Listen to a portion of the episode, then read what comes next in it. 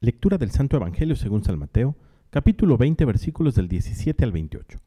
En aquel tiempo, mientras iba de camino a Jerusalén, Jesús llamó aparte a los doce y les dijo, Ya vamos camino de Jerusalén, y el Hijo del Hombre va a ser entregado a los sumos sacerdotes y a los escribas, que lo condenarán a muerte, y lo entregarán a los paganos para que se burlen de él, lo azoten y lo crucifiquen, pero al tercer día resucitará.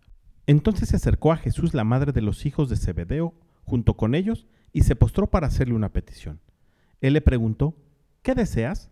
Ella respondió, concédeme que estos dos hijos míos se sienten uno a tu derecha y el otro a tu izquierda, en tu reino. Pero Jesús replicó, ¿no saben ustedes lo que piden? ¿Podrán beber el cáliz que yo he de beber? Ellos contestaron, sí podemos.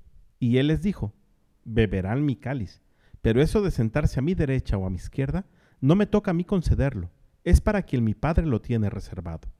Al oír aquello, los otros diez discípulos se indignaron contra los dos hermanos, pero Jesús los llamó y les dijo, Ya saben que los jefes de los pueblos los tiranizan y que los grandes los oprimen. Que no sea así entre ustedes. El que quiera ser grande entre ustedes, que sea el que los sirva, y el que quiera ser el primero, que sea su esclavo. Así como el Hijo del Hombre no ha venido a ser servido, sino a servir y a dar la vida por la redención de todos. Palabra del Señor. En el Evangelio del día de hoy, Jesús quiere hablar en privado con sus doce discípulos para advertirles qué es lo que va a suceder en Jerusalén. Es necesario que el Hijo del Hombre sufra para recibir la gloria de la resurrección. Y a nosotros esta enseñanza nos tiene que quedar muy clara. No es posible llegar al domingo de resurrección si primero no pasamos por el día del Via Crucis.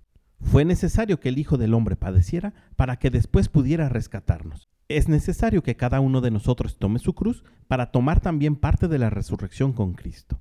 Tomar nuestra cruz, ya hemos dicho en otras ocasiones, es hacernos responsables de lo que nos toca vivir, como papás, como hijos, como jefes, como maestros, como alumnos, como hermanos, etcétera, etcétera, etcétera. Pero la parte final del Evangelio del día de hoy nos dice cómo ejercer esta responsabilidad. El que quiera ser grande entre ustedes, que sea el que lo sirva.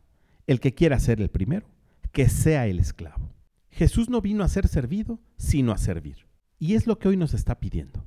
Servir de manera generosa a los demás es también tomar nuestra cruz, y con ello tomamos parte en la resurrección. Pidámosle al Espíritu Santo que nos dé un corazón servicial, de manera especial con los más cercanos a nosotros. Que tengas un gran día y que Dios te bendiga.